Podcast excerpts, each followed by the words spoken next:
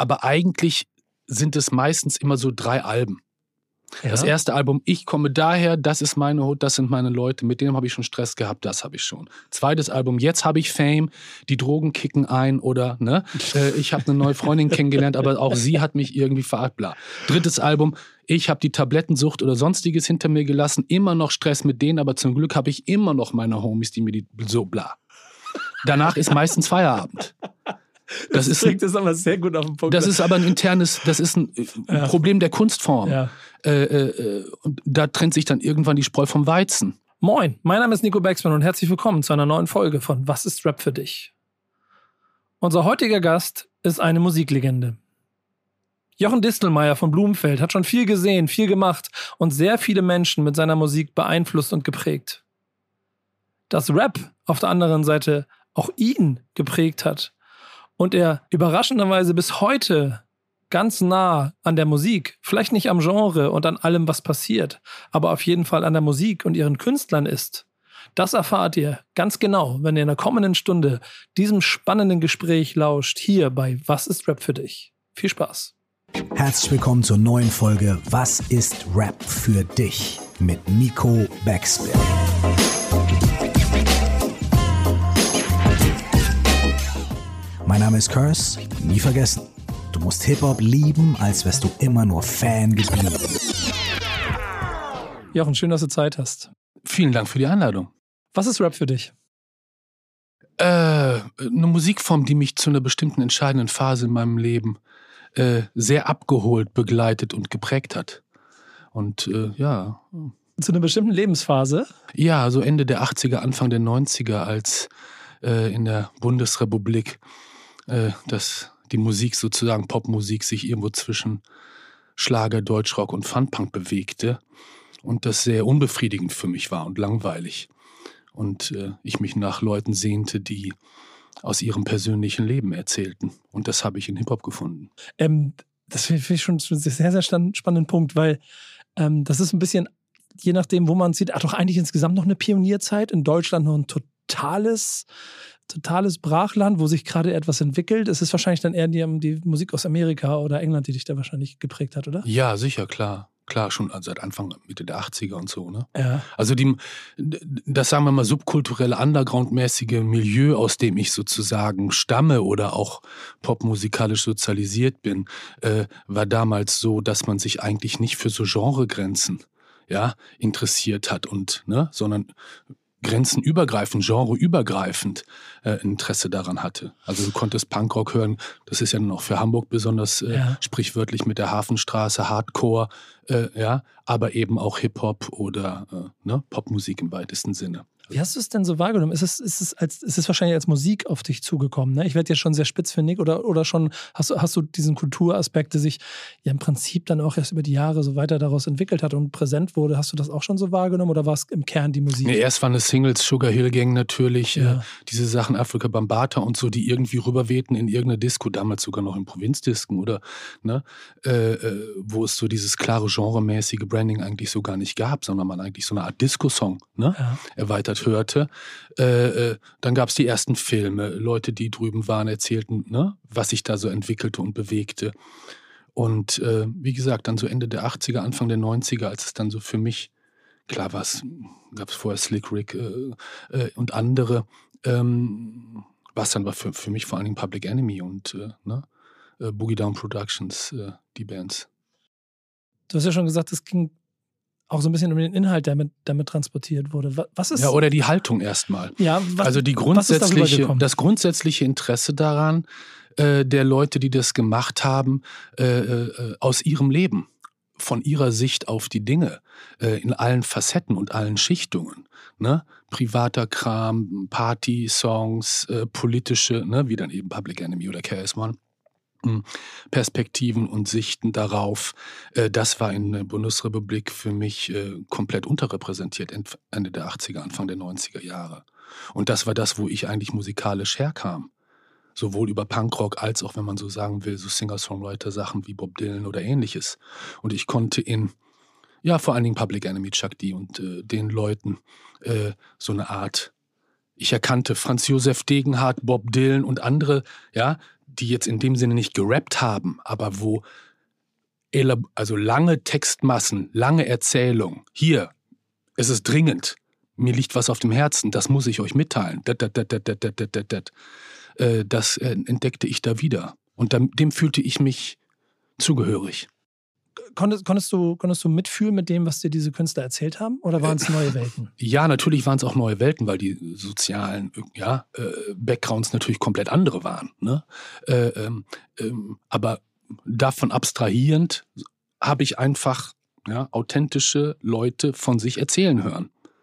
Und nach meinem Verständnis von Musik oder Kunst generell äh, geht es genau darum, dass man connected, dass man Kontakt aufnimmt mit der Person dahinter, die von sich erzählt. Nur so, ja, das ist eigentlich das wirkliche, die wirkliche Verbindung, die wir aufnehmen. So. Welche Einflüsse hatte das dann auf dich ganz privat zu dem Zeitpunkt in deinem Leben? Ich habe es halt ständig gehört zusammen mit Kumpels, die ähnlich tickten. Äh, äh, privater Einfluss. Also ich fühlte mich auf eine Art äh, eben in dieser Haltung, die ich vorhin beschrieben habe, bestätigt und nicht alleine gelassen, vielleicht in dem Sinne. Ne? Auch wenn es ein paar hunderte, tausend Kilometer weiter entfernt anderer Kulturkreis, whatever, anderer ne? Mhm. Background, andere Geschichten. Ne? andere Probleme, Nöte und solche Geschichten waren. Aber äh, äh, ähm, ja, es war ein Gefühl der Verbundenheit, was mich meine eigenen Sachen, ne, die nach wie vor, die ich nach wie vor an der Gitarre entwickelt habe, so äh, mit beflügelt haben, oder? Ne? Hat, hat es wirklich auch Inspirationseinflüsse? Also hast du gemerkt, dass es irgendwie deine Art von Verständnis von Musik, wie du sie machen möchtest, irgendwie verändert hat? Nee, das in dem Sinne eigentlich nicht. Ja. Also mir war relativ früh klar, dass ich jetzt nicht äh, äh, mit Sampler oder Beats äh, sowas machen wollen würde. Ich hatte immer unterschwellig das Gefühl, noch bevor es so einen Ausdruck wie Cultural Appropriation oder ähnliches gab, dass mir das eigentlich nicht zusteht. Also und dass das auch nicht das ist, was mich wirklich musikalisch dann interessierte. Ja, sondern dass ich in der Art, wie ich dann, äh, dann auch schon vor Blumfeld, aber auch mit Blumfeld anfing, Texte zu schreiben, ne? weniger Melodiegesang, sondern eher so ein ne? Quasi staccatoartig gerappter Vortragsstil, äh, dass ich das auch zu, sagen wir mal, so angepunkten oder ne? äh, neusigeren äh, äh Bandstücken machen kann. Das war für mich das Spannende, diese Reibung ne? und diese, wie gesagt, Genregrenzen überwindende Verbindung scheinbar unterschiedlicher musikalischer Ansätze. Was waren eigentlich deine Quellen dafür? Wir müssen ja Leute auch immer so ein kleines bisschen davon, dafür abholen, dass wir jetzt von Ende der 80er, Anfang der 90er sprechen. Ja. Es, es, gab keinen Streamingdienst, der dir das per Algorithmus zugespielt hat, sondern ja. du musstest schon dich auf die Suche machen. Ja, das hatte man natürlich schon in der, also ich komme aus Bielefeld, einer Provinzstadt in Nordrhein-Westfalen, äh, diese Art des Suchens nach Sachen, die einem eine komplett neue Welt sozusagen eröffneten, äh, das hatte man ja schon damals gelernt über Punkrock, Fernsehen, Kultur, ne? äh, BFBS, all, Alliiertenradio, ne, wo halt coole DJs Sachen spielten. Äh, ähm, ältere Freunde, die wie so Torwächter, ja, oder Plattenhändler. Ich weiß nicht, ob das ist in deiner Generation, aber so ein 70er, 80er gab es den arroganten Plattenhändler, der wie so ein Torwächter, ja, äh, überprüfte, ob du es würdig bist, ja, den wirklich heißen Scheiß äh, ja. über den Tresen geschoben zu bekommen.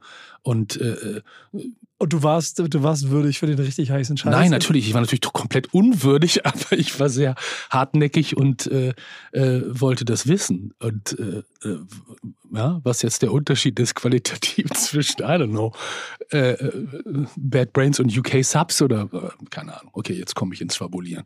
Aber natürlich hat man das da schon so gelernt. Ja. Und das war dann auch später in Hamburg in, ähm, mit Hip-Hop für mich oder auch schon vorher mit Hip-Hop genauso anwendbar. Radioformate, Alliierten, die FBS, wo die Musik gespielt worden ist, Fanzines oder Zeitschriften, in denen darüber berichtet wurde. Ne?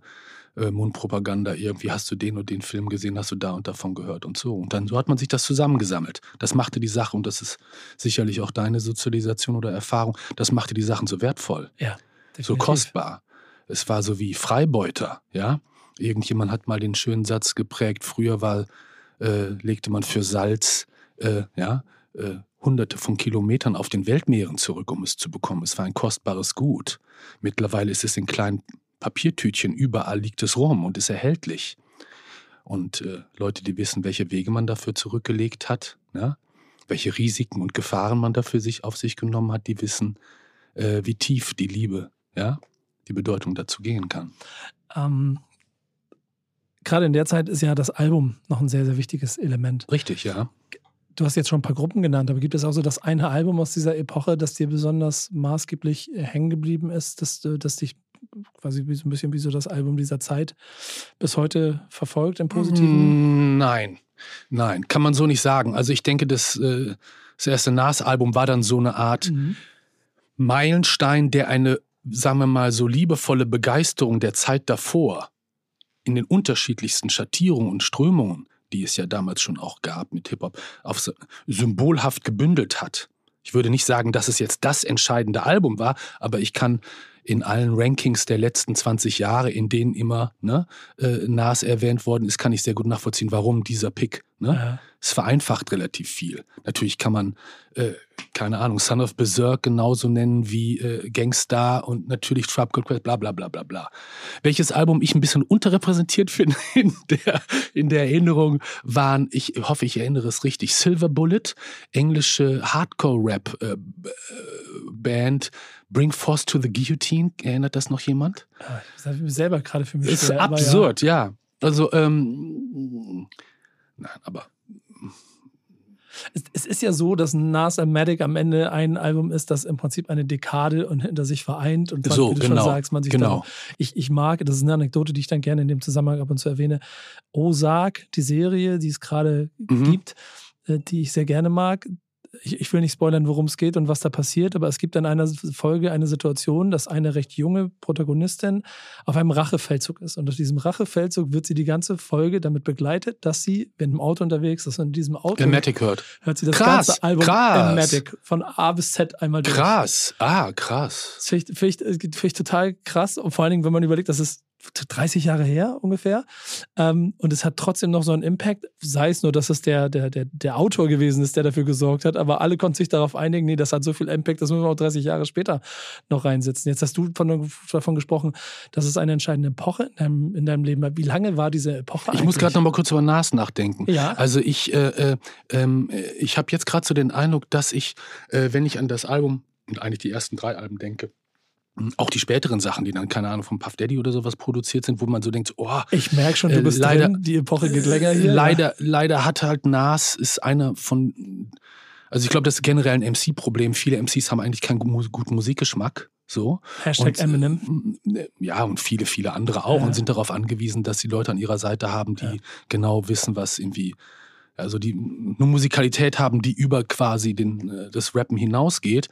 Äh, äh, aber ich habe irgendwann mal eine Show von ihm, ich weiß nicht, ob im Fernsehen oder war das schon Internet gesehen später, wo man den Eindruck hatte, dass eigentlich aus jeder Phase, selbst aus Alben, die man so, wo man so enttäuscht, oh Gott, schon wieder Scheiße, Mhm. äh, äh, äh, auf jedem Album immer ein, zwei Hits. Wenn du die Sachen live gehört hast, hast du gedacht, Wahnsinn, krass. Das ist ein Was für- Katalog, ne? Das ist ein derber Katalog. Leider mm, muss ich sagen, fand ich dann dieses Kanye-Album äh, super schwach. Also äh, äh, eben möglicherweise, weil er nicht so einen guten Musikgeschmack hat, Nas. Ähm, ähm, da war das Pusha T-Album eigentlich so das unerkannt Beste von dieser Ja. ja. Kanye-Produktionsphase. Ist eigentlich ein, dafür, dass es so ein Underdog-Album ist, eigentlich eine, ein, ein kanonwürdiges Standardwerk. So.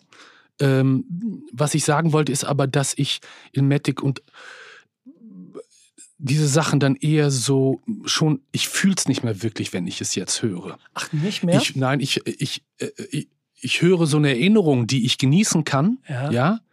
Ähm, aber Ist, ist das bei ich Al- bin bei Kendrick-Alben, Ja. wo man ja eine Verbindung ziehen kann zwischen Nas und Kendrick in der, ne? Also wie ein uniker einzelner Künstler, ne? Skillbegabt sowohl, ne? Rap-technisch avanciert, äh, so eine Epoche von Hip-Hop-Entwicklung sozusagen bündelt und das Staffelstab so verantwortungsvoll trägt oder die Flamme, bevor er sie dann weitergibt.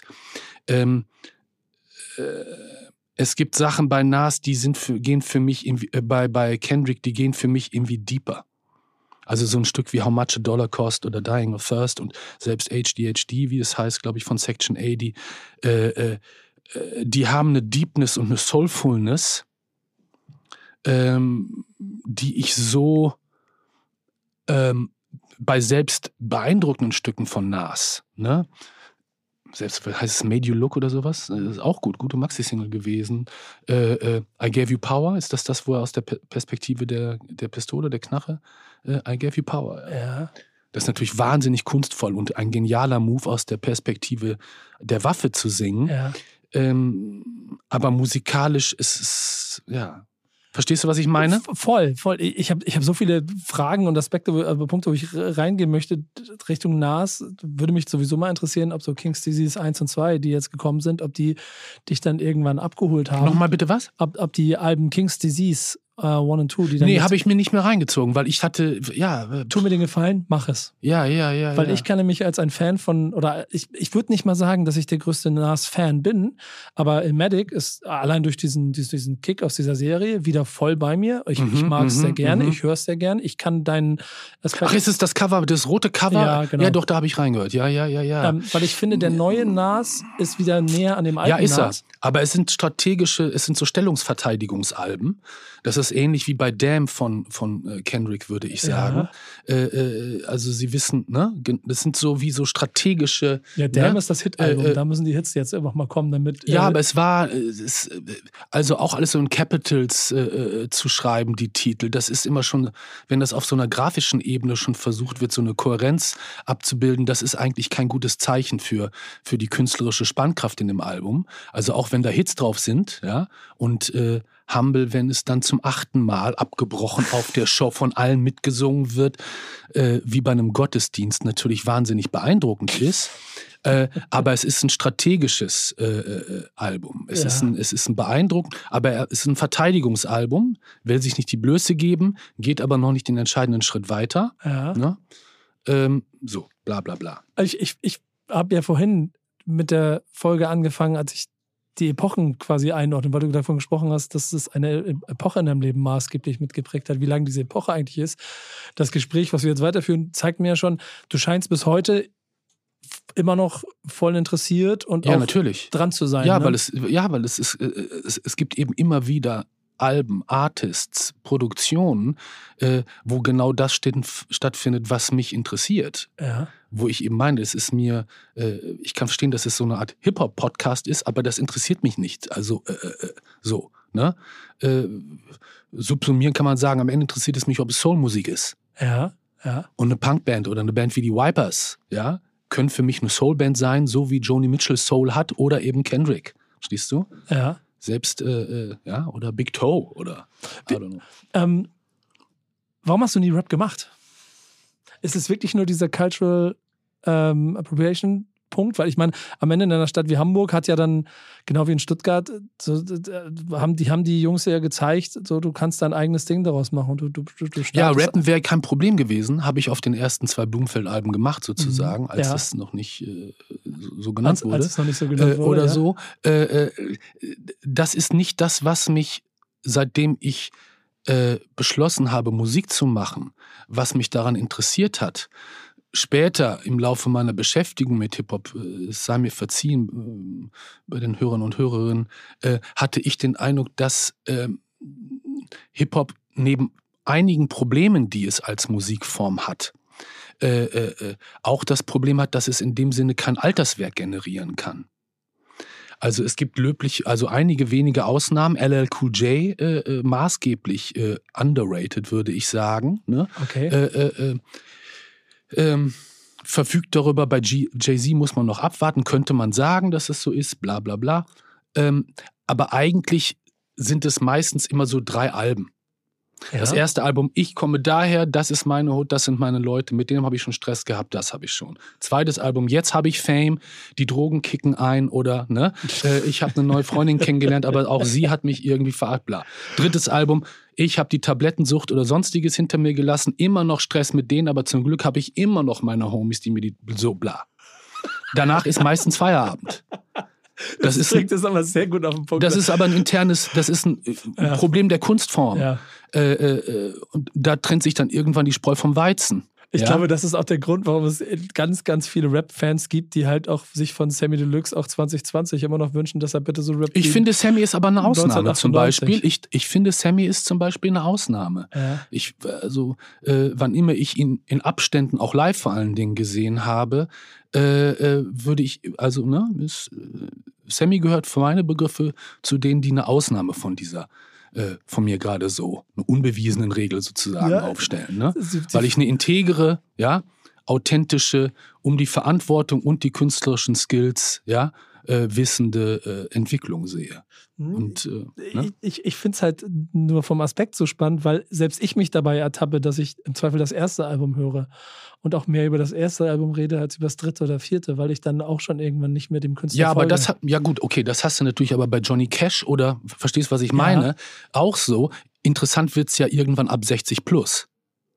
Also aus der Musik, wo ich komme, Mhm. wird es, ist es interessant. Man traut, keine Ahnung, Leonard Cohen oder eben, ja, man traut den, obwohl sie dann irgendwie, keine Ahnung, 20 Jahre lang Sachen produzieren, die man irgendwie nicht so, wo man eher denkt, doch, mach doch wieder wie früher, äh, hat man immer noch die, man ist noch in der Erwartung und vertraut noch drauf, dass das Album kommen kann das ist total spannend. bei Eric B. Ja. Ja. oder Rakim, so sehr ich sie auch liebe, habe ich diese Erwartung nicht mehr. Oder hast du die noch? null, null. So. Ich ne? fühle mich, also wenn ein neues Public Enemy Album kommt, ist es für mich eher ein Gefühl von un, un, es ist unangenehm. So ein bisschen, ne? Ja. Und man freut sich über jedes noch halbwegs gelungene Stück. Ja, Ja. genau. Äh, äh, so, äh, das schmälert natürlich nicht die, wie sagt man das, Legacy heißt es so, ja? Äh, schmälert es nicht und die Bedeutung, aber das ist, um auf deine Frage zurückzukommen, für mich, ohne dass ich das vielleicht vorher so bewusst hätte formulieren können.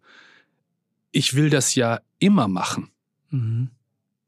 Äh, äh, Das, ich finde das total. wenn ich jetzt ich nur total neuen. Skills versuche nachzudiggen und irgendwann schnalle elabor- elaborierter Rap-Style, also rappen können, äh, äh, ist nicht mehr das Kriterium, seitdem es ja Trap oder was auch immer gibt, ne?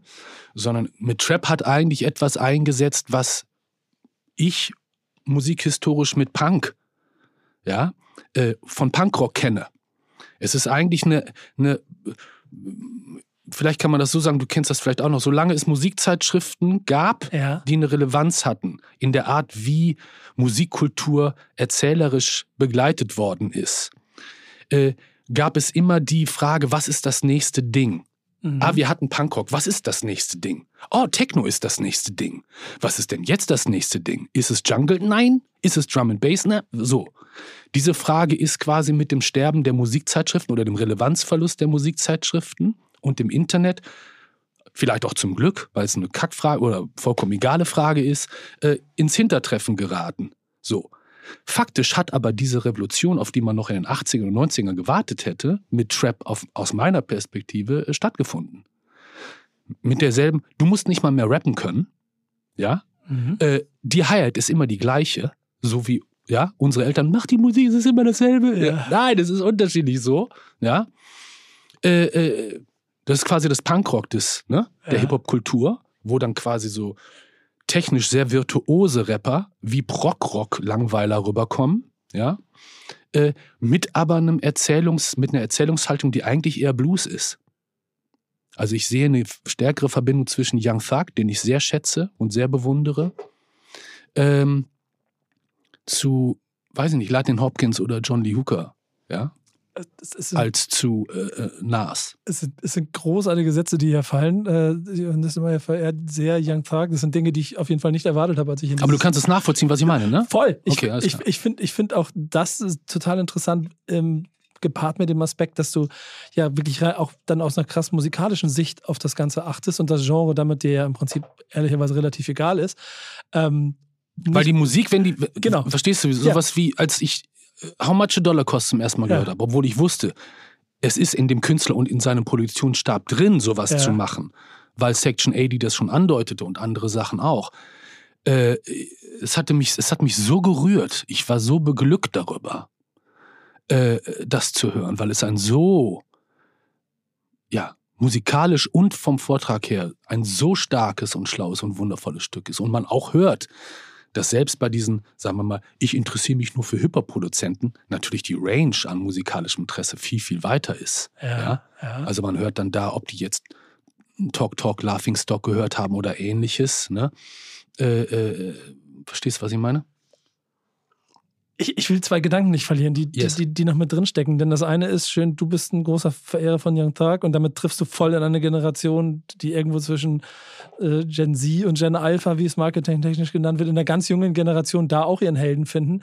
Ähm, da müssen wir auf jeden Fall gleich mal drüber reden. Was ich aber vorher nochmal ganz wichtig nochmal noch mal abholen wollte, der Punkt, Du hast eben über Jay-Z gesprochen und über das Altern und ob bei 60 Plus noch ein Album kommt. Dieses Rap-Genre, da hast du vollkommen recht.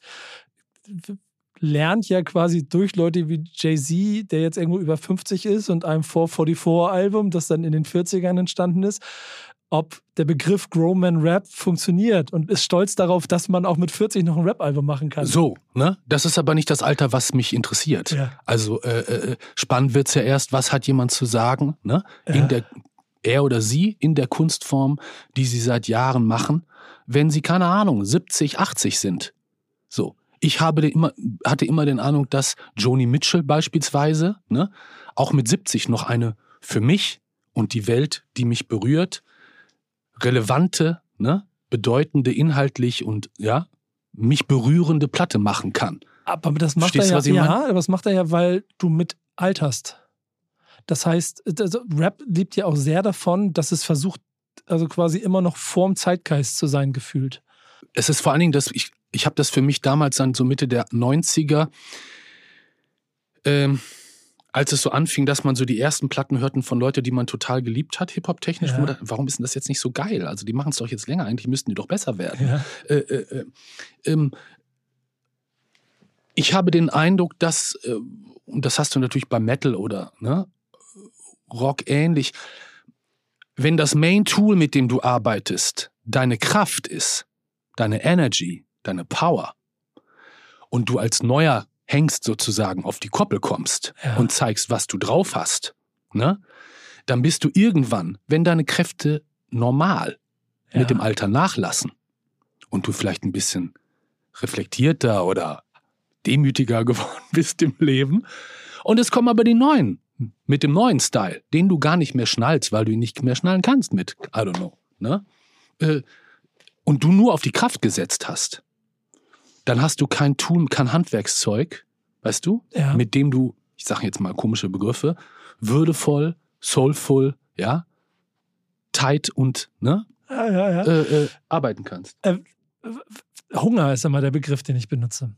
Ähm, ich versuche mir da oder erkläre damit immer, warum Album 1 gut ist, warum Album 2 vielleicht noch funktioniert und warum es dann immer mal Durchstrecken geben kann, weil Künstler aufgrund von Erfolg durch Was? Hung Hunger ihren Hunger verlieren. Ja, also Durchdringen auch vollkommen in Ordnung. Also ich meine, es ist äh, kein Weg ohne Umweg. Ja. Also jeder verirrt sich mal und muss über, ja, keiner, es ist, ja, wie viele Jahre haben, weiß ich nicht, äh, große Künstler Sachen rausgebracht, wo man Album und Album, immer Hoffnung, immer, ach, schon wieder nicht so geil. Wieso denn nicht? So. Und bums, irgendwann, ne, Aber glaubst du nicht, passiert es dann doch noch. dass man muss doch muss, muss man am Zeitgeist sein, um coole Nein. Musik zu machen? Nein. Und ich meine damit nicht automatisch den kompletten neuen Sound zu machen, aber Nein. zumindest zu verstehen, wo dieser Punkt ist. Ja, ich glaube, im Hip-Hop ist es zum Beispiel, ist es so. Ja. Also, ne, äh, wenn man jetzt wieder so Boom, Jetzt Ja. ist jetzt Boom wieder da. so wieder da, kann man sich freuen, dass es so eine Art, ne, Revival oder irgendwie so Ich bin, ein, oder sowas. ich bin ein ne? großer Fan davon, dass es gerade wieder Boom Bap gibt, der klingt wie da, aber mit so einer gewissen, es, mit einem gewissen 2020er Esprit. Mhm. Ja, ja. Klar, das gibt's auch immer wieder, Ja. aber äh, auch das sind dann nur so Soundwellen. Verstehst du, was ich meine? Also, äh, gut, ich, äh, bei mir ist es ein Lied, Ja. ne? Songwriting und Ja. ich singe das so. Äh, ich schreibe alle meine Sachen alleine. Ne? Ich habe nicht irgendwie Leute, die mir was schreiben, weil das ist für mich dann immer noch so ein anderes Ding. Also, äh, äh, wem höre ich denn jetzt eigentlich zu von den acht Schreibern? Aber Ich will doch einer mit einer. Der, Song kann ja trotzdem gut gebaut sein oder gut gearbeitet sein. Aber wenn ich das Gefühl habe, äh, ist das noch die, ja, ist das noch der Interpret oder ist das, ja, weißt du? aber, aber hättest, du nicht, hättest du nicht gern mal mit jemandem wie Chuck D gemeinsam am Song gearbeitet? Nein, Gott bewahre. Nein. Warum nicht? Nein. Kill Your Idols? Brauche ich nicht. Nein. Also es ist. Oder ist es äh, wirklich egal? äh, pf, ja, äh, also äh, gefühltmäßig habe ich mit ihm zusammengearbeitet. Mhm. Verstehst du, was ich meine? Ja, ja, ja verstehe. Es gibt Künstler, die sind so präsent bei dir in deiner Bude oder Ja. in deinem Leben, äh, im Spirit von irgendwem, ja. Äh, äh, das ist, klingt natürlich jetzt total übertrieben, aber fühlte sich an, als hätte man. Hat Ja. man natürlich nicht. Du weißt, was ich meine. ja, aber klar. Man ist nie alleine, wenn man ne, arbeitet. Guck mal, du bist, du bist mit Rap in Verbindung gekommen zu einer Zeit, wo die Leute noch nicht ganz verstanden haben, was das ist. Hast es offensichtlich bis heute bei dir behalten und dann auch in allen Epochen und Phasen, in denen Leute sich A, das Genre in der, in der, in der, in der, im Allgemeingültig nicht verstanden, vielleicht auch darüber lustig oder es kritisiert haben.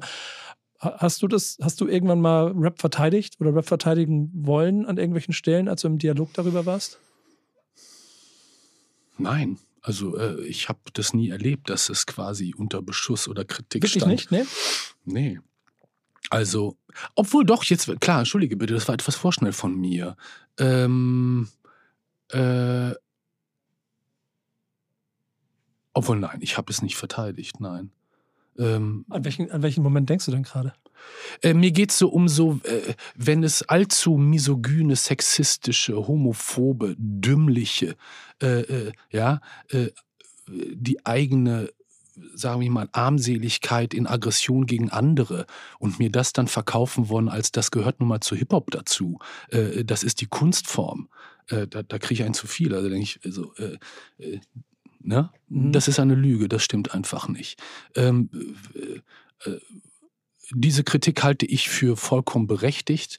Äh, und bei aller Liebe für das Genre oder die Kunstform äh, sehe ich mich dann nicht äh, äh, ja, aufgerufen, da zu verteidigen. Da- Das ist ja vollkommen richtig, weil dann paaren sich ja auch irgendwann Liebe zur Kultur und ehrlicherweise auch vielleicht eine Fehlinterpretation des Kerns der Kultur mit gesellschaftlichen was eine, Grundsätzen, die einfach nicht zu diskutieren sind. Und wenn das an, an einer Stelle nicht zusammenpasst, dann passiert genau das, ja, was du ich, sagst. ich hätte eine Frage. Das hat sich mir selber nicht so erschlossen, weil ich so auf, so wie hieß das immer, äh, so Battle-Rap-Veranstaltungen, Mhm.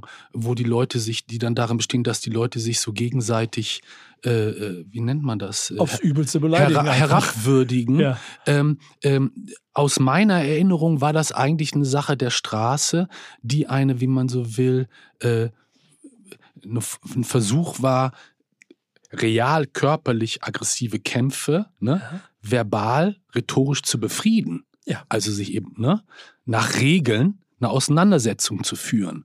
Äh, diese Art des Battle Raps war aber nie vorgesehen als zu veröffentlichendes, ja, Mhm. Stück oder Album. Ne? Das setzt, verstehst du, was ich meine? Voll. Also ich denke, solange es dann sozusagen als ein kompetitiver Wettstreit ne, zur Befriedung von so ne, Gangrivalitäten, whatever, eingesetzt wird, fein mit mir, könnt ihr gerne machen. Äh, äh, dass dann irgendwann da jemand darauf gekommen ist, lass uns das als eine Platte machen und erzählen, dass das geil sei. Möglicherweise war es Dre und äh, Jimmy Iovine, die dann äh, Eminem. Ähm, ich erinnere noch die Debatten, die dann, ich glaube, das ist auch in dieser komischen Doku über die beiden. War das irgendwie Netflix oder wo war das? Erinnerst du das? genau. Wo dann quasi die Problematik School-Shootings, Eminem und Marilyn Manson äh, in eins sozusagen versucht wurde ja, Ja. zu verteidigen. Ja. Mm, Äh, ich finde diese äh, äh, die Verteidigung vor dieser Kritik greift zu kurz. Ich glaube an dieser äh, damals Tipper Gore war das, glaube ich, die diese unsäglichen Positionen eingenommen hatte mit den ne? Ich, glaub, ich bin gerade nicht sicher, aber ja. ähm, äh, das greift für mich etwas zu kurz. Ich glaube, es ist, und das ist das Problem Eminem, ja, das ist mir aufgefallen bei seinem äh, technisch virtuosen Rant gegen äh, Trump. Du erinnerst das vielleicht, wo Mhm. er auf dieser, dieser Loft steht und dann auf einmal so ein Freestyle gegen Trump und alle sind total begeistert, wie toll das sei. Und ich dachte, Alter, du bist Trump selber gewesen. Also äh, da ist wie ein Saulus, ja, der zum Paulus wird angesichts des noch größeren, ja, Spackos, äh, äh, der dann dem anderen Dinge vorwirft, die mit denen er selber Millionen-Selling, ja, äh, Alben zugeballert hat. Homophoben Quatsch, ja, äh, äh, Frauen und Menschen, ja, was, was, Haar ist nur eine Kunstform, geil wie virtuos. Äh, das habe ich damals schon nicht gedickt, auch wenn die Produktionen cool waren. Verstehst mhm. du, was ich meine? Also das, äh, ne? das ist so ein Problem, dass in die, wie das Rap historisch behandelt wird, ne? um das Genre als Ganzes zu schützen, wird eine berechtigte Kritik an Dre, Jimmy Iowine und beispielsweise Eminem nicht zu Ende gedacht. Ne? Also äh das ist total spannend. Also da, da, da du nicht wirklich eine Frage formuliert hast, versuche ich trotzdem so ein bisschen ja. mein Impuls damit dazuzugeben. Ich, ich glaube, und das rechtfertigt das auch nicht, aber die, die, diese Grundessenz von Hip-Hop, dass du, dass es dir irgendwie als, als Metier und damit auch als, als, als Tür zur Verfügung steht, in andere Welten zu kommen, in die du vielleicht sonst nicht kommst und dass du es schaffst, dass Leute dir zuhören und äh, die dir sonst nie zuhören. Das ist, glaube ich, erstmal das Vehikel, auf dem du dich bewegst und das, das, das führt ähm, in, der, in der Urform, was den Battle-Aspekt angeht, ja genau dazu, dass man halt in der Idealform es geschafft hat, Gewalt gegen Gangkriminalität in Texte zu packen, die dann halt sehr hart sind, aber dadurch wird dann halt keiner mehr umgebracht, sondern die haben sich gebettelt, der eine wurde erniedrigt, äh, die haben sich, das Publikum hat gelacht, sie haben sich die Hand gegeben und dann sind sie auseinandergegangen. Dass daraus dann irgendwann Kunstform geworden ist, die diese Erniedrigung des imaginären Gegners oder vielleicht auch des, auch des realen Gegners, des realen Gegners in, in Battle-Formaten. Ja, es geht einfach nicht. Also um, ich ähm, finde, das ist, es ist wahnsinnig schwach und armselig, äh, äh, wenn ich mich selber dadurch äh, über, ja, überhöhen ja. muss, indem ich andere herabwürdige, erniedrige, ja, und das geht, es, äh, äh das kann ich nicht unter, das gehört zur Kunstform dazu. Ich finde es technisch geil gemacht. Äh, nein, dann kann, das ist, äh, das ist nicht gut für, wie soll ich das sagen? Das ist dann auch nicht mehr anders als. Äh, äh, wir, wir, waren ja, wir waren ja im Eingang an einem anderen Punkt. Das ist, das ist nicht gut fürs Karma, ist nicht gut für die Seele. 100%. Umso schöner, dass dann irgendwann Trettmann hier auftaucht mit ja. grauer Beton, weißt du, wo man den Eindruck hat, ne? Das, und ich glaube, ein Teil der Liebe, die ihm zu, ja, zuteil wird durchs Publikum, ne? Äh, entsteht genau daraus, dass er ne, zwar erzählt, wo er herkommt, ja. Ne, nur damit du weißt, wo ich, ne, äh, aber sich nicht gemein macht mit dieser ja, äh, Herabwürdigungsfolklore, die in Deutschrap so um sich gegriffen hat. Ja, da stelle ich vorher noch eine Frage an dich. Wir haben im Vorgespräch über was anderes gesprochen. Glaubst du, dass sowas trotzdem durch die Anführungsstriche Kunstfreiheit gedeckt ist? Was äh, macht? Pff als äh, Beispiel? Äh, offensichtlich ist es das, aber äh, äh es, Du bist nicht eins damit. Äh, nein, also Und ist dann nicht aber das Genre in sich auch so schön, weil es, es nein, immer, das, immer wieder schafft, Moment, immer wieder schafft, den Raum so breit zu machen, dass du kannst nicht von, von dem Rap reden. Weil es, es ist nicht das, also es gibt einen Teil davon, der vielleicht dann auch irgendwann gesellschaftliche Normen und Grenzen überschreitet mhm. und dafür dann auch kritisiert und vielleicht sicherlich auch oft zu wenig kritisiert wird, ähm, aber automatisch dadurch Raum schafft, weil die, die, die, das Gesamtgefühl sich dahin entwickelt, dass eben das, was du sagst, ein, ein, und das finde ich halt zum Beispiel auch in einer, in einer Zeit in Deutschrap oder in, in, Rap in Deutschland, wo, wo sich viel entwickelt hat, auf einmal jemand wie Trettmann derjenige ist, der eine, eine, ein 20, 30 Jahre nach Beginn seiner Karriere auf einmal das maßgebliche Album für im Prinzip eine halbe Dekade macht. Ist das nicht mhm. auch irgendwie das Schöne an diesem Genre? Ja, aber die Verbindung würde ich gar nicht ziehen. Also, du, äh, entschuldige, wenn ich das so sage, aber das ist mir zu betriebswirtschaftlich gedacht.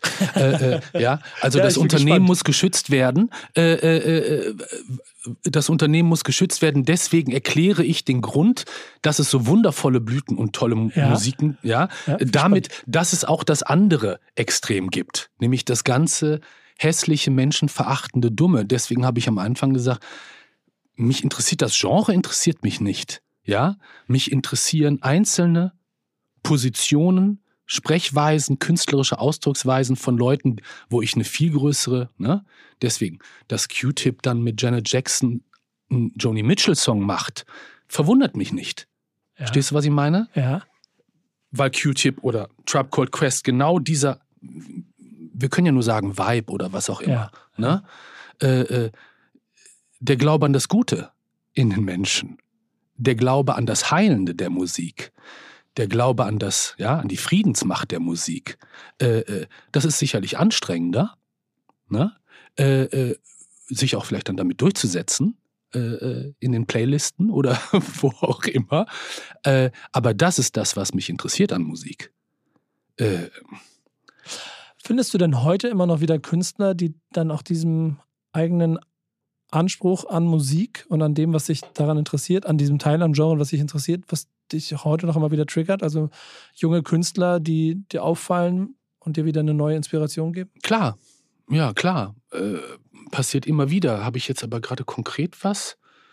Äh, ich könnte jetzt ein paar Namen die, uh, hier auf den Tisch werfen und mich würde mal interessieren, ob du sowas wie OJ Kimo ja, mitbekommst. Sehr gutes Album. Mann sehr gutes Album. Ja, das ist das, was ich meine. Sehr soulvolles. Äh, Funkvater Frank, glaube ich, heißt genau, der. Ne? Ja. ja, sehr gute. Äh, die Musik ist geil, die Haltung von dem Typen, äh, also das ist wirklich toll. Es ist trotzdem explizit, aber hat eine, hat eine und, und ist, ist auch ein bisschen eines etwas Reporterhaftes aus dem ja, ich höre einen ganzen Menschen. Das ja. ist das, worum es mir geht. Das, ja? ist, das ist sehr gut gesagt. Äh, äh, so. Äh, äh, der verantwortungsvoll, ja? Mit sich, seinem Leben, der Kunst und dem, was er für andere macht, umgeht. Das finde ich. Und das ist für mich die Schönheit, ja, der äh, Kunstform, wenn man so will. Ja. Alles andere, was ich vorhin beschrieben ja. habe, findet man natürlich nicht nur in Hip-Hop, um das mal klarzustellen. Ja. Das ist in der deutschen Comedy-Kultur ganz genauso. Ja. Äh, das ist mittlerweile in irgendwelchen anderen, ne? Äh, das scheint ein gesamtgesellschaftliches Problem zu sein. Sicherlich. Und insofern ist natürlich Hip-Hop auch nur ein Ausdruck davon, aber das heißt ja nicht, dass ich es dann trotzdem irgendwie äh, äh durchwinken muss oder sowas. nee, ganz im Gegenteil. Ich mag ja auch, wie gesagt, dein, dein, dein, äh, deine harte Sezierung von diesem Genre auf die Essenz, die dich daran fasziniert und die du ähm, ja dann ja beeindruckenderweise bis heute auch sehr detailgetreu nachverfolgst. Das finde ich total spannend. Kriegst du, so wenn dann oder wie mache ich das? Ich formuliere es anders. Eigentlich möchte ich von dir noch mal ein paar Namen haben, aber ich will noch mal einen. Weil wir, weil ich finde das neue äh, äh, Frauenarztstück Autobass ganz gut. Hast stark. du das schon gehört? Ja, das, ich, das ist ganz unterhaltsam. kommst du, äh, kommst ähm, mit Namen um die Ecke, die ich niemals von dir erwartet hätte. Nein? Ah. Großartig. Ähm, äh, ähm, reden wir jetzt über Deutschrap oder international? International. Du, du, kannst die ganze Welt mit in diesen ähm, Podcast bringen. Ich schnall gerade, vielleicht kannst du mir da Nachhilfunterricht geben. Ich schnall gerade die Situation nicht mit Young Thug, der sitzt im Gefängnis, Ghana glaube ich auch, ja. ne? Äh, wegen irgendwie Gang-Member-Shit oder sowas? Weiß man da Bin ich auch nicht, aus nein, bin, bin, kann ich dir nicht, kann ähm, ich nicht im Detail weiterhelfen. Mhm. Aber schreckt dich das ab und dann, dann setze ich nämlich kurz meine Frage dazwischen. So jemand wie Haftbefehl hat den Feuilleton gefühlt äh, einmal, was Hip-Hop angeht, auf links gedreht und alle waren auf einmal ein riesengroßer Fan von diesem Phänomen Haftbefehl, das ja auch ziemlich explizit und einfach auch manchmal drüber ist äh, als, als Reporter aus, seinem, aus seiner Welt heraus. Fasziniert dich so ein Künstler oder greift da dann auch eher das Gefühl von, der sagt Dinge oder macht Dinge, die mich nicht, die, die ich nicht mit mir vereinen kann? Also fühlst du so einen Künstler wie Haftbefehl, auf den sich dann der Feuilleton einigen kann, der nichts mit Hip-Hop zu tun hat? Äh, fühlen jetzt nicht. Äh, äh, ich, die Sachen, die ich gehört habe, äh, fand ich gut. So. Äh, ich finde, bei den Sachen, die ich da gehört habe, die ich gut fand, es ist eine äh, ernstzunehmende, soulvolle, wenn man so will, Position. Ne? Und den ganzen Mann erklären äh, oder den ganzen Typen beschreiben. Ja, das weiß ich jetzt nicht. Also das steht mir jetzt nicht zu, äh, über Substanzmissbrauch und irgendwie Bedeutungsfalle, in die er getappt ist, auch ja. durch die Zurufung des Feuilletons möglicherweise. Äh, ich nehme ihn jetzt als so einen eher strugglenden Typen wahr. Ne?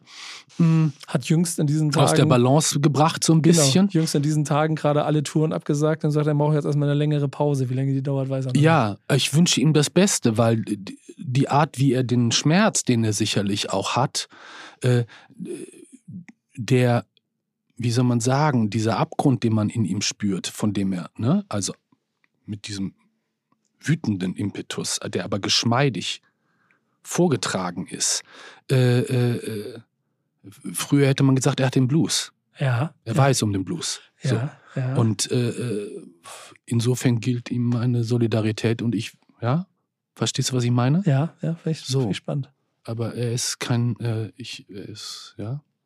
Er hat sich, glaube ich, nicht dadurch eben in Stellung gebracht, überhöht, indem er andere herabgewürdigt hat. Verstehst du, was ich meine? Ja, voll du, du, bist ja, du bist ja gestandener Musiker, hast in deinem Leben schon viel gesehen, viel gemacht. Und gibt es trotzdem irgendwie sowas wie so ein Hip-Hop-Fan-Moment, an den du dich selber erinnerst? An den du mal einfach nur Fan von etwas warst, was du erlebt hast? Äh, ja, wie gesagt, ich kann nur Public Enemy erwähnen. Äh, ähm, äh, ja, das war für mich, ich war so erleichtert. das, ah, ähm, es gab so eine Phase, wie gesagt, wo ich dachte, okay, also das an, an, dieser Art von Haltung, wie ich sie eigentlich mit Musik verbinde, scheint kein Interesse mehr zu bestehen. Äh, es war so anderthalb Jahre vor Blumfeld, äh, gut, vielleicht was anderes machen oder sowas, obwohl es eigentlich immer das war, was ich machen wollte, Musik. Ja. Und da war es eben Public Enemy, andere Hip-Hop-Künstler, wo ich dachte, ah nee, das sind ja mal, weißt du? Ah, da findet das ja statt. Cool, okay, dann mach ich auch weiter. Weißt du, was so? Ja, ja. Ähm, mh, mm, ja, und ich kann das äh, mit Kendrick, auch wenn man da jetzt abwarten muss, wie sich das weiterentwickelt, weil auch das neue Album, äh, sagen wir mal, nee. ja, aber ich, also was ich höre ist, ähm, es ist zu viel gewollt und zu wenig gemacht. Na, ich, ich finde eben, und das ist aber auch eine Limitiertheit von Hip-Hop als Musik. Äh, ich merke, dass die Produzenten und die Musik über weite Strecken auf dem Album nicht in der Lage sind, das abzubilden, was der Künstler selber fühlt auf der textlichen, inhaltlichen Ebene äh, sehe ich, dass er sehr, sehr genau, ja, und äh, ehrenwert alles das, was ja, ihn betrifft, auch seine Stellung, zu verhandeln versucht und zu berücksichtigen versucht. Das finde ich sehr, sehr ehrenwert. Ich glaube, er weiß genau um das Problem seiner Verantwortung, die er hat, ne? auch vor dem Hintergrund der ne, afroamerikanischen Diaspora, aus der diese Musikform ja, entstanden ist, transgenerationale ja, Traumavererbung etc. etc. Da ist er sehr, sehr präzise und genau, auch in seinem Glauben und seiner Liebe. Äh, also er fühlt sehr genau, aber die Musik ist über weite Strecken nicht in der Lage, das abzubilden, sondern sie rennt so hinterher. Sie wirkt wahnsinnig gestresst und überfordert über weite Strecken, wenn du es einfach nur hörst. Virtuos auch in Stellung gebracht, bestimmte Sachen, aber äh, gestresst. Und dann gibt es zwei, drei Stücke. Für mich ist Mirrors am Ende eigentlich das Stück, wo ich denke, okay, das ist ein großartiges Stück Musik, weil es genau das, ne? Künstler und S Song sozusagen sind eins. Die Hard heißt ein anderes, deutet das auch schon an. Da ist das auch schon da, das ist auch ein sehr starkes Stück. Und dieses We Cry Together, glaube ich, heißt, es ist mir etwas zu äh, theatralisch performativ so. Das ist eine, äh, äh, das ist so ein bisschen geschummelt. Ähm, aber solange ich bei jemandem sehe, er ist nah am Problem, er weiß, worum es geht, was die Arbeit ist, äh, habe ich immer noch Vertrauen, verstehst du? Und äh, insofern, ja, ich sehe das, was du auch meinst, aber ich, äh, äh ähm, ich, ich finde es besser, weil interessanter als das Damn-Album. Ja, ja. Ich bin bei Kendrick immer derjenige, der mit Good Kid, Mad City anfängt und nicht mit äh, das, das, das, das, Ja, aber wenn du schon ADHD auf der Section 80 hörst, das ist so, also als ich das zum ersten Mal gehört habe, dachte ich, oh, wie schön. Ja, ja. ja. Ich gehöre aber auch zu den Kandidaten, die das die den Vorläufer von dem Durchbruch da immer das oft schwieriger für mich ist ja. zu verstehen. Ja, Dazu ja, bin ich ja. vielleicht auch nicht Musiker. Es ist, nee, es ist auch nicht das ganze Album, ne? Es ist so, du hörst es in einem Stück, da ist schon alles da Ja. auf eine Art. Und da entfaltet es sich so, ne? Ich habe jetzt zuletzt, das fand ich auch, das hatte ich nicht wirklich auf dem, auf dem Zettel, äh, Double Up äh, von Nipsey äh, Ja. gehört. Auch ein starkes Stück. Also das ist sehr. Ich habe auch Postum, als, als Nipsey Hussle gestorben ist, sehr viele von seinen Songs ähm, so für mich entdeckt. ja, ich nachdem muss, ich das vorher gar nicht so Mhm, gefühlt habe. mhm. Da war er für Ja. mich einer von vielen. Und ich habe mal, Mhm. ich habe mal in Amerika äh, im Rahmen von einer Sportveranstaltung, bei so einer DJ Khaled-Veranstaltung, Mhm. hat der Another One, Another One, Another One und hat einen Superstar nach dem Mhm, anderen auf die Bühne mhm. geholt. Derjenige, bei dem es am meisten abging, war Meek Mill. Mhm. Weil, Mhm. weil der, und das habe ich dann habe ich da verstanden, das waren, das war mm, 95 Prozent Black People in diesem Raum, in dieser Halle. Ausverkauftes äh, American Airlines Arena in Miami. Und er hat For the People. Er war, er war der Typ von denen. Die, die haben alle seine Texte, können sie alle mitrappen. Mhm. Und der macht mhm. ja keine Hooks, der macht ja keine Hits, sondern das ist. Und sie waren alle da. Und da habe ich verstanden, was Meek Mill ausmacht. Und seitdem fühle ich ihn anders. Ja, klar. Das habe ich, das habe ich an ganz vielen. Klar. Ja. Es gibt bestimmte Sachen, die schneidet man nur, wenn man in den USA ist und da die Sachen hört oder sieht, wie die Leute abgehen und so. Äh, äh, da vermittelt sich nochmal was anderes. Ja. Es ist, das reicht schon, vor einem 7-Eleven zu stehen und, Mhm. und Leuten dabei zuzugucken, wie die Young Thug oder Travis Scott hören und Mhm. dann zu kapieren, was an Travis Scott und Young Thug für die also wahrscheinlich Welten verändernd ist, Mhm. obwohl ich das in Hamburg Eimsbüttel wahrscheinlich nicht so fühlen kann, weil ich Mhm. kein 7-Eleven hier habe. So. Und, und nimmst du Beyoncé und Rihanna auch als Teil von Hip-Hop wahr? Ist das für dich Ja, auch Hip-Hop? Das, ist, das, das gehört für mich, das, also Und hast du eine Favoritin von den beiden? nee. Mhm. Okay. Nee, nee, nee. Bei beiden, da, da, da, da bin ich so ein bisschen in, bei solchen Künstlern ganz oft in der Position aus, die sind nicht, die, also die, die machen das nicht, irgendwie, die, die machen es ja nicht für mich. Ich bin jemand, ich bin Zuschauer. Mhm. Ich kann dann darauf schauen und ich merke, dass ich, glaube ich, die, die, die, die, die dieses authentisch sind sie beide, aber, aber die, die Art und Weise, wie Rihanna es macht, mir vielleicht sympathischer ist als das Epochale von Beyoncé. Aber das, Strebermäßige. ja, ja, aber auf der anderen Seite ist das ist der Impact von einer Person wie Beyoncé alleine durch All the Single Ladies und Ja. äh, so, so krass für eine ganze Bewegung. Oder für eine Generation. Ja, für, genau. Aber ich finde, äh, ja, ich, dem, klar, dem stimme ich zu. Da aber ich finde dieses. beim, da sind wir wieder beim 7-Eleven in, in der Reihe und dann hörst du das, siehst du Black Mama, Ja. wie sie das macht und dadurch auf einmal ein Selbstbewusstsein hat. Ja, klar. Aber ich finde, was ich, ich mag diese Faulheit von Rihanna. Sie muss nicht, sie muss nicht durch eine ausgefuchste Choreo und noch eine Wendung, ja, Ja, äh, sich ihren Raum, äh, äh, äh, ne, das ist, das, die, sie muss nicht so emsig sein, sondern Ja. sie ist Star. Sie ist eine Diva. Sie steht da und sie singt gut. Aber Rihanna wäre, äh, hätte wahrscheinlich nicht diesen Raum so zu sein, wenn es vorher nicht Beyoncé gegeben hätte. Could be. Aber gut, dann können wir, dann sind wir Ge- Geh nochmal 20 bei Chaka Khan, dann sind Ja. wir bei ne, Ja. Erika Badu und anderen äh, Ja, äh. Frauen, die äh, den Weg geebnet haben. Ne? Mhm. Erika Badu ist zum Beispiel diese Person, die mich maßgeblich. Alter, geprägt hat. ich war neulich, es war, ich ging spazieren äh, mit einer Freundin durch Berlin und auf einmal sah ich ein Plakat, äh, Afrobeats Festival, äh, Erika Badu spielt. Zwei Tage vorher. Ich so, what? Shit, habe ich nicht gewusst. Die spielt. Muss ich um. So, äh, ich habe es nicht geschafft hinzukommen, so zwei Tage später. Hm, Termine und andere Sachen und so. Und ich habe mich so geärgert. Da Mist, oh, ich hätte es zu gerne gesehen. Und äh, ein Tag, wieso erzähle ich denn das jetzt eigentlich? so verrückt. Einen Tag später hatte ich ein Interview in Kreuzberg und gehe, wie hieß der Laden? Overkill, kennst du das? Ja. So ein Schuhladen, so, Ja. so, so ein Store. Krass lange Schlange. So, und ich gerade auf dem Weg so zum Interview und so, was ist denn hier los? Also, keine Ahnung. Hatte Erika Badu so einen Pop-Up-Store gemacht wegen ihres T-Shirts und so. Und ich dachte, oh. Ähm, Hast dich in die Schlange gestellt. Nein, ich musste zum Interview, Alter. ich kam zurück und in, ja, und dann kam ich zurück vom Interview und in dem Moment stieg sie aus dem Auto aus, zusammen mit ihrer Entourage. Ich dachte, oh, wow, so ein rotes Kleid, so ganz in Rot. Äh, Mm. Äh, ja, kennst du das, wie sie, wie sie bei diesem Chaka Khan Tribute uh, What You Gonna uh, Do For Me singt?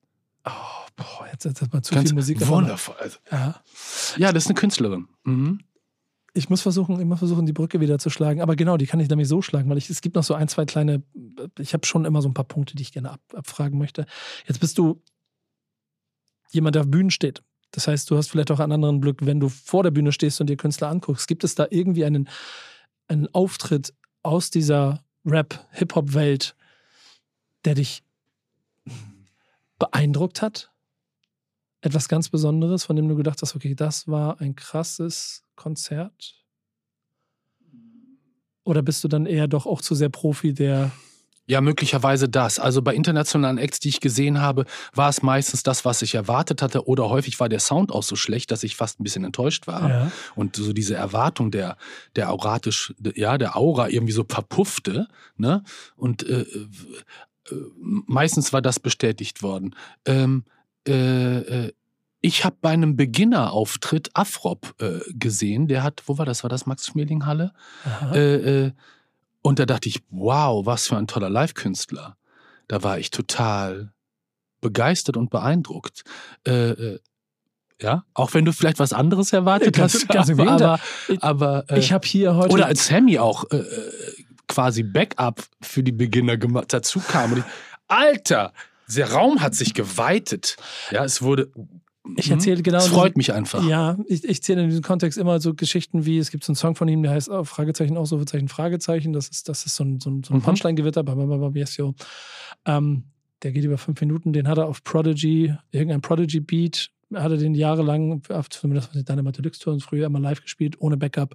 Bam, bam, bam, bam, bam, bam, bam, bam, Mhm, bam, bam, bam, mhm, bam. mhm. Für mich einfach einer der größten Live-MCs, die dieses Land je gesehen hat. Mhm. Und ich habe das Gefühl, und das beschreibst du ja, dass es auch genreübergreifend dann schon auch vielleicht eine Essenz ist, dass es noch eine Generation an Künstlern war, die auch aus dem kleinsten Jugendhaus vor zehn Leuten sich dahin gearbeitet haben, dass irgendwann auf Festivals vielleicht 10, 20, 30, 40, 50.000 Menschen zugucken, was sie machen, aber noch die technischen Level arbeiten. Skills, das ist eigentlich nicht das, was mich wirklich abholt, sondern äh, das nehme ich für, quasi für granted. Also, äh, sondern die Art, wie er, äh, die zwei Male, wo ich ihn dann zuletzt Ja. gesehen habe, wie der Raum sich weitete. Ja, ja, spannend. Also die, das, was in den Menschen sozusagen an Entwicklung eingegangen ist, welche, I don't know, was jetzt zum Frühstück ist, welche Lebensentscheidung. Ja, weißt du, was ich meine? Den ganzen Menschen zu sehen. Das ist das, was mich freut. Das ist das, was schön ist in dem Moment.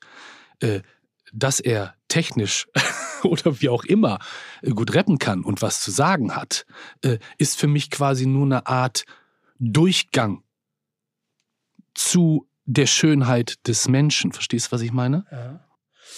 Es gibt so ein paar Schlussrubriken, die, die jetzt sehr, sehr spannend wird, glaube ich, bei all dem, was du erzählst. Wenn du, wenn du drei Künstler aus dem Rap-Kosmos für den Rest des Lebens sich darauf einigen müsstest, dass das die drei sind, die du von jetzt an mit auf deine Reise nehmen darfst. Big L, Kendrick, ähm, ich würde gern weiblichen MC nennen, aber äh, Young Thug. Sorry. Warum Big L? Wir haben, wir haben nicht darüber gesprochen. Äh, ich denke, ich empfinde, er ist, das ist, kann ich nicht beweisen, aber äh, ich finde ihn musikalischer als Nas. Äh, äh, die Art, wie er float, auch die Intelligenz, aus welcher Perspektive er ne, äh, äh, rappt und äh, in, in der Lage ist, das Böse zu sagen, ohne dass es böse ist. Ja. Verstehst du? Ja. weil er aus einer anderen Perspektive, ne, beispielsweise sich als Devil's Son, ne, äh, äh, darstellt. Das finde ich, das finde ich sehr elegant, ne? Äh, es ist musikalisch, ja. Ich, ohne dass ich es weiß oder äh, ich denke, er, äh, äh, ja, Ich, ich finde es so total spannend, dass Big L gerade aus der Zeit, aus der es kommt, also für Leute, die nicht in der Epoche groß geworden sind, kein Begriff ist und für die Leute, die in der Epoche groß geworden sind, sagen, eigentlich war einer der größten dieser Zeit. Aber er hat, er kriegt, also es gibt nicht ansatzweise die Möglichkeit, dem Tribut zu zollen, weil es gar nicht so viel Raum dafür gibt musikalisch, um das nachzuverfolgen, weil halt auch nicht so viel entstanden ist.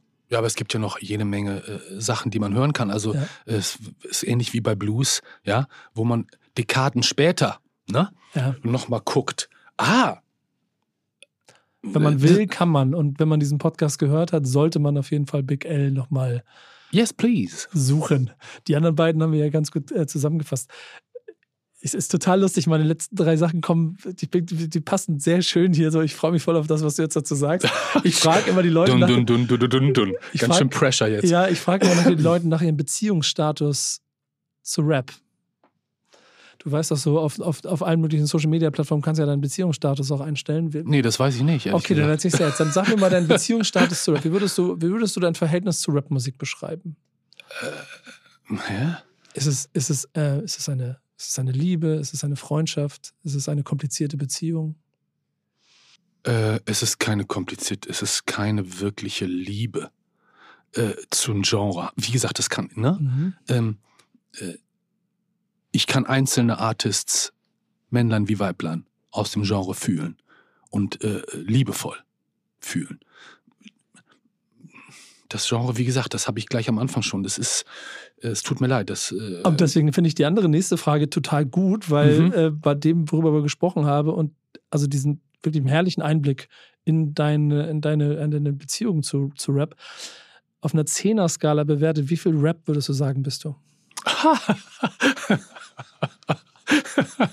Weil ich würde, ich würde nämlich sagen, du bist verdammt hoch geratet, obwohl du es eigentlich gar nicht, vielleicht, ne?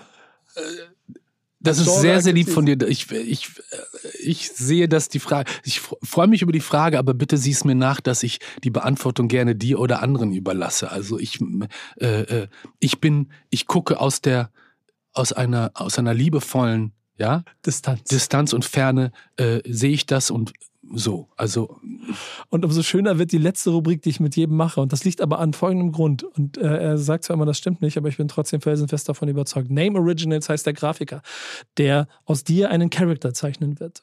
Den sehen die Leute schon, wenn sie jetzt das Cover von dem, von dem Podcast gesehen haben. Und da, da führt das Gespräch mit ein. Und ich versuche dann aber in so einem Entweder-Oder-Spielchen eine kleine Essenz noch zu schaffen, damit man so ein Gefühl dafür hat, was für eine Art von Rap-Hörer du eigentlich bist. Und da ist die erste Frage: Ist es mehr Deutschrap, der dich äh, fasziniert oder mehr die internationalen Sachen? internationale Sachen. Und definitiv die Antwort kenne ich schon. Ist es mehr der Gangster-Kram, also die harten Sachen, oder mehr der Conscious Rap? Ähm, ich denke mehr Conscious Rap.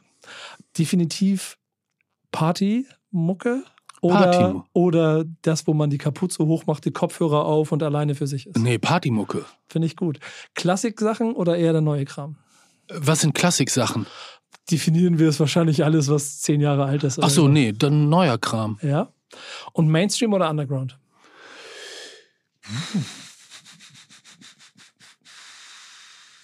also, ich tendiere eher zum Mainstream, ja. Äh, ähm, also, ja. Ist es. Ist es. Was ist, wenn, wenn, es, äh, wenn, es, wenn es sechs-, siebenstellige Streaming-Zahlen auf streaming Ach so, nee. Also ich meine, äh, für ist mich ist nicht. natürlich selbst Young Thug, äh, äh, äh, wie soll ich das sagen? Das ist ein Underground-Künstler. Für mich im Vergleich zu Travis Scott, den ich nicht so digge wie Young Thug. Ich finde, ne? Aus, Äh, aus, aus aber er ist natürlich klickmäßig oder was Ja. auch immer. Äh, äh, als, als, als, Genre-Experte sage ich dir, wenn es um Young Thug geht, dann ist es Mainstream. Dann ist es Hip-Hop-Mainstream. Dann lassen wir. Lassen okay, dann bin ich Hip-Hop-Mainstream. Es tut mir leid, ja. wir. Guck mal, das ist lustig, wie du dich dafür entschuldigst, was es dir fast unangenehm ist, aber ist es nicht. Ganz im Gegenteil. Es ist eine Freude, mit dir sich darüber zu unterhalten, auch aufgrund der Perspektive. Und deshalb brauche ich am Ende drei Songs für unsere Playlist von dir. Ähm, Das ist die schlimmste Frage, die nee, überhaupt gar kann. nicht. Also, aber ich, ich habe sie eigentlich schon genannt. Also, äh, äh, ähm,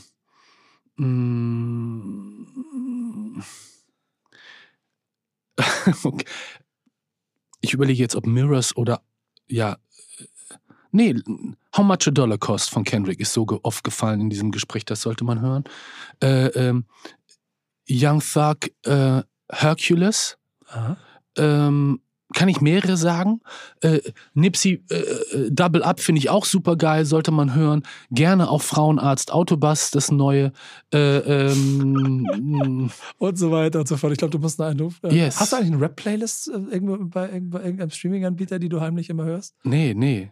Ich habe das gar nicht. Soll ich das machen? Ja, wahrscheinlich. Mhm. Bist, bist, du noch, bist du noch klassisch CD-Sammler? Vinyl. Vinyl? Mhm. Also wirklich auch so, also das heißt, das, was nicht auf Vinyl stattfindet, findet vielleicht auch nicht bei dir statt oder ist auch schon CDs habe ich auch, Streaming habe ich nicht. Nee. Also das heißt, die, die Streaming-Welten, die sind nicht deine Quelle, um Musik zu hören. Nee. Das ist total spannend. Und genauso spannend wie dieses ganze Gespräch. Jochen Diesmal, vielen, vielen Dank für Ich habe dir Zeit. zu danken, lieber Es Nico. war mir eine Freude. Bis bald bei der nächsten Folge von Was ist Rap für dich? Tschüss.